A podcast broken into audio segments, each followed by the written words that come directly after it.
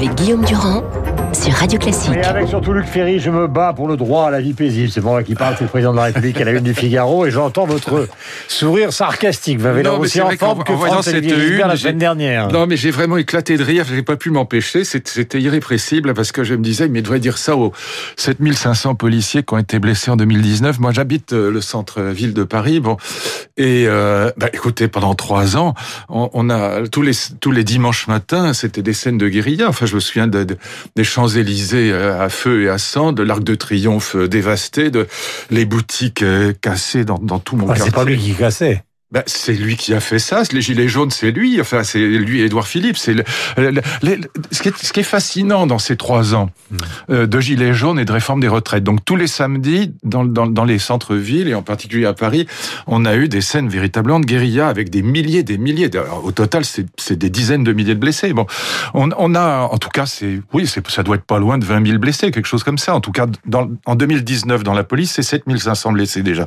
juste dans la police. Je parle même pas des manifestants. Et donc, pour tout ça, pour des mesures, euh, les 80 km heure et l'augmentation du prix de l'essence, et puis la réforme des retraites à points, qui ont toutes été retirées, Guillaume. Tout, il n'en reste strictement rien. Tout ça pour rien rien. Donc euh, j'aimerais bien qu'ils se battent ailleurs, quoi. Et donc là, là, c'est hallucinant. pour ça que je vous ai entendu sur ouais. une autre antenne dire Ouais. que le retour d'Édouard Philippe, ou en tout cas Ah ben, la sanctification inimaginable. Philippe, vous paraissait comme quelque chose Ah ben, d'absurde. Je parle de votre Oui. point de vue. Ah ben je pense que le jour où Édouard Philippe voudrait revenir, et ben, il faut quand même dire qu'il a trahi sa famille politique. Là, il trahirait très son populaire. président. Et donc, euh, s'il voulait revenir, je pense qu'on lui rappellerait l'affaire des gilets jaunes et de la retraite. Parce que l'affaire de la Oui, réforme très, des oui, retraites, très populaire, Édouard Philippe. Mais il y a un tas de gens qui sont populaires et qui euh, qui sont pas présidents de la République pour autant.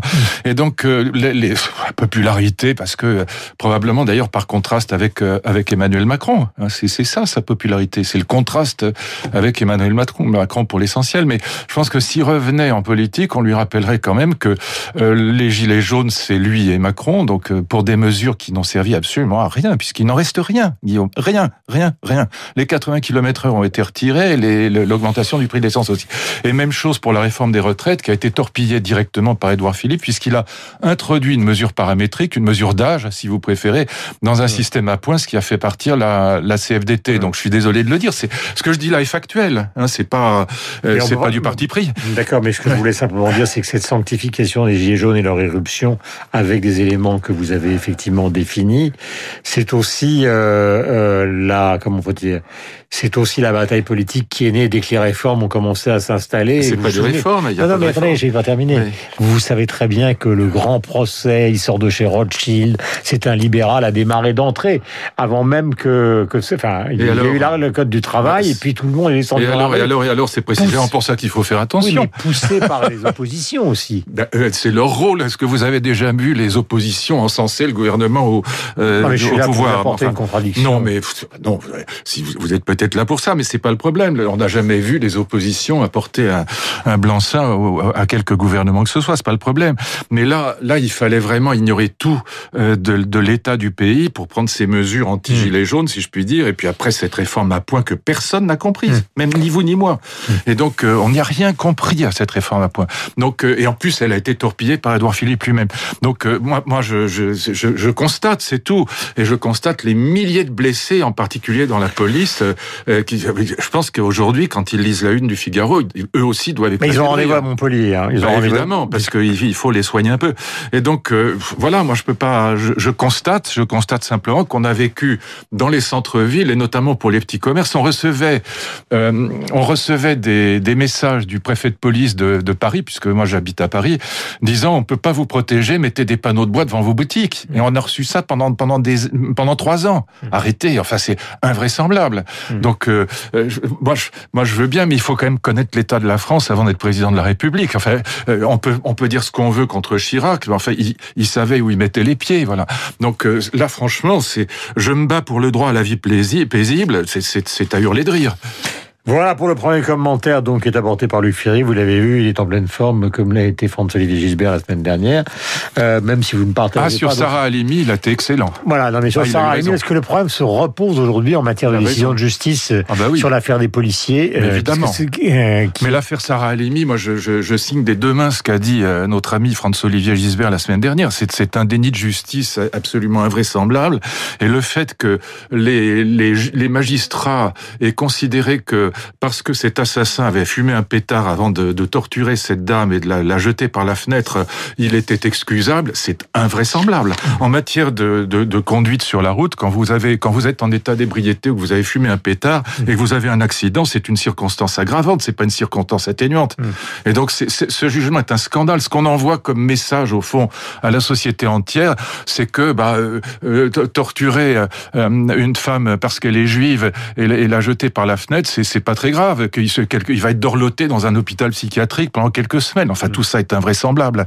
Et là, là, Franz avait entièrement raison. Ah, et Virer-Châtillon, on enchaîne parce que Bah c'est oui, aussi un pas des mieux. problèmes. Enfin, C'est-à-dire qu'il y a eu un cinq peu moins pire. Ça, c'est cinq condamnations sur 13 assaillants. Oui. Et donc les syndicats de police parlent carrément de naufrage judiciaire Ben, ils ont après raison. un acte odieux. Mais ils ont raison, ils ont intégralement raison. Je me bats pour le droit à la vie paisible. Mais alors, dans ce cas-là, il faut. Oui, mais alors, Alors, qu'est-ce qui se passe du côté de la justice, d'après vous?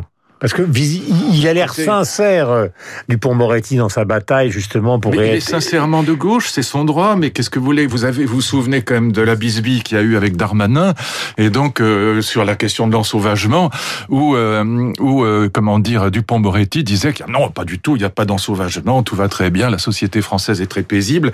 Euh, et là, il est manifestement, en tout cas, euh, c'est probablement pas lui qui est visé, mais enfin objectivement, il est, il est totalement désavoué par les, les propos du président de la République dans le Figaro. C'est que non, la vie, la vie n'est pas paisible en France. Hum. Elle est très agressive, elle est très violente, et, et, et- et, euh, les Black Blocs, si on continue à faire des dégâts euh, après la ZAD de, de Nantes, euh, tout ça, tout ça, on- a un gouvernement qui n'a pas été capable de rétablir l'ordre. Bon, c'est, c'est, c'est, je suis désolé de le dire, c'est la vérité, je peux pas dire Je vous rappelle un chiffre, euh, puisqu'on en a beaucoup parlé au moment de l'affaire Tapi, qui était aussi un grand moment de violence, Oui. une sorte de moment à la orange mécanique. Euh, Alors, euh, évidemment, des braquages à la Tapi, c'est pas les cambriolages simples et usuels, mais en tout cas, les cambriolages ont augmenté donc euh, entre 2008 et 2018 de 300 à 600 000. Donc ça n'incorpore pas simplement donc euh, le passage ou l'arrivée d'Emmanuel Macron au Et puis pouvoir. les n'est pas violences contre les policiers, c'est quand même et contre toutes les autorités, d'ailleurs les pompiers, les policiers, les conducteurs d'autobus, les conducteurs de métro.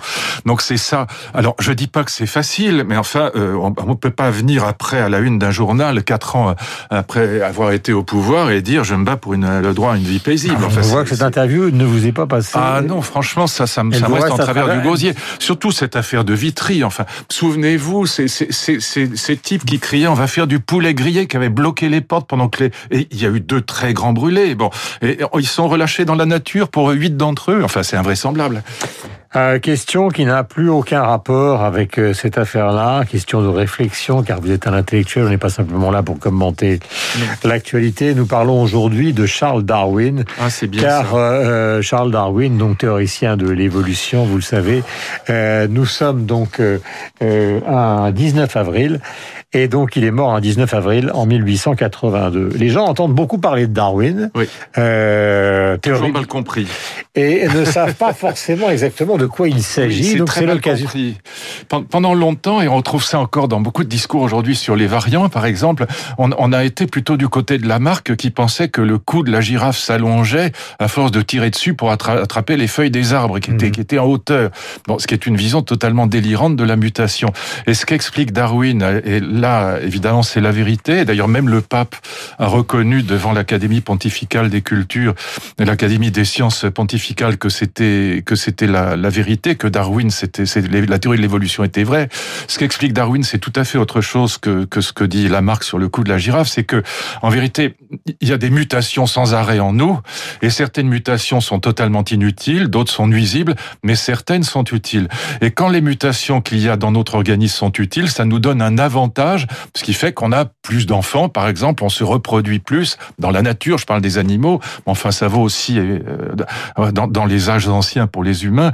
Et donc ces mutations qui sont favorables, ces monstres monstre utile, comme il dit, eh bien ces mutations qui sont favorables se développent évidemment euh, de préférence à celles qui sont nuisibles ou inutiles. Mmh. Et donc quand on dit par exemple que le variant mute parce que hum, il a intérêt à, par exemple, à pas tuer son hôte parce que le, le, le virus est un, est un, un, un phagocyte, c'est un parasite et qu'il a besoin que l'organisme reste en vie. C'est pas du tout comme ça que ça se passe parce que le, le virus n'a aucune intelligence, il n'a pas d'intention. Ça se passe de manière darwinienne.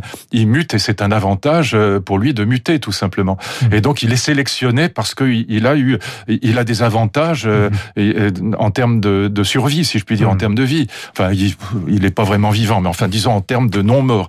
Et donc il, il, on a la thèse de Darwin, elle est aujourd'hui, il faut le savoir, la, la théorie de l'évolution, elle, elle, est tout à fait acceptée par, par l'Église.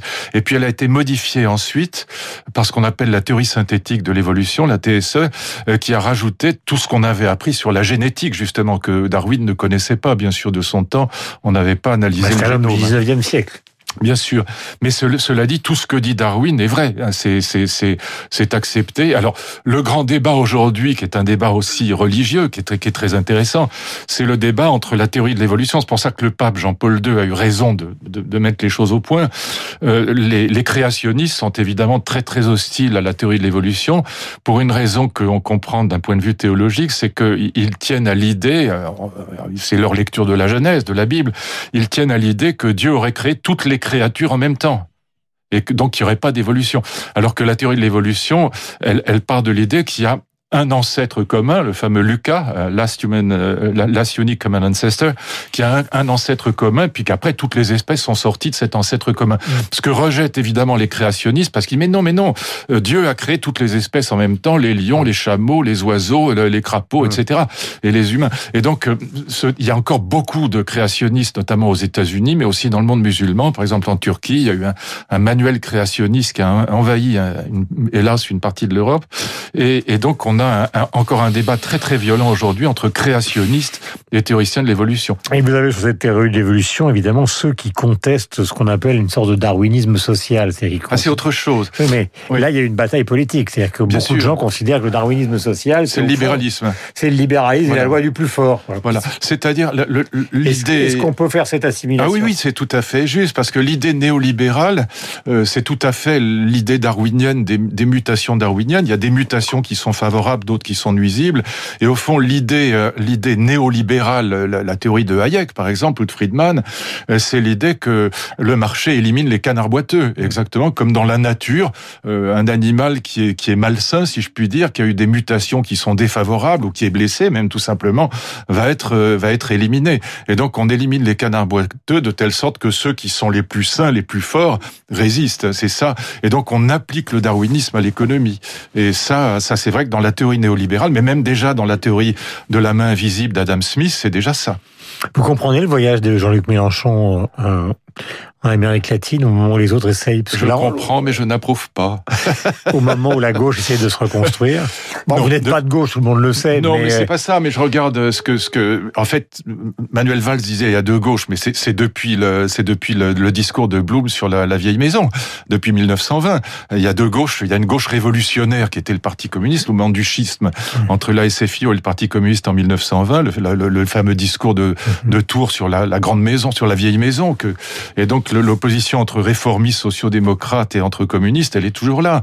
Et donc, euh, à, la gauche de la gauche, il y a Mélenchon, le NPA et le Parti communiste qui ne s'associeront jamais avec euh, le Parti socialiste et les écolos de Jadot, parce pour une raison très simple. Et Coquerel le dit d'une certaine manière, il a raison.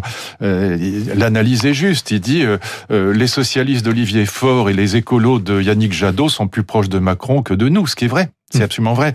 Et donc ce schisme entre réformisme et révolution, il reste paradoxalement encore présent, euh, même si euh, il n'y a plus mm. vraiment de révolutionnaires. Mais l'idée reste la même, le, le, schisme reste le même, et ils sont évidemment irréconciliables. J'ai trouvé une petite Madeleine de Proust, ah, version euh, voilà, qui est évidemment peut-être un peu moins grandiose sur le plan littéraire, mais qui est en tout cas qui a une résonance considérable pour tous ceux qui ont plus de 60 ans aujourd'hui. Figurez-vous que donc un 19 avril, eh bien naissait Eliot Ness, qui a vraiment existé, agent du département du Trésor des États-Unis. Il est mort en 1957. Ça donnait lieu à un feuilleton qui a duré simplement quatre saisons avec Robert Stack ah, et une musique que vous allez reconnaître immédiatement.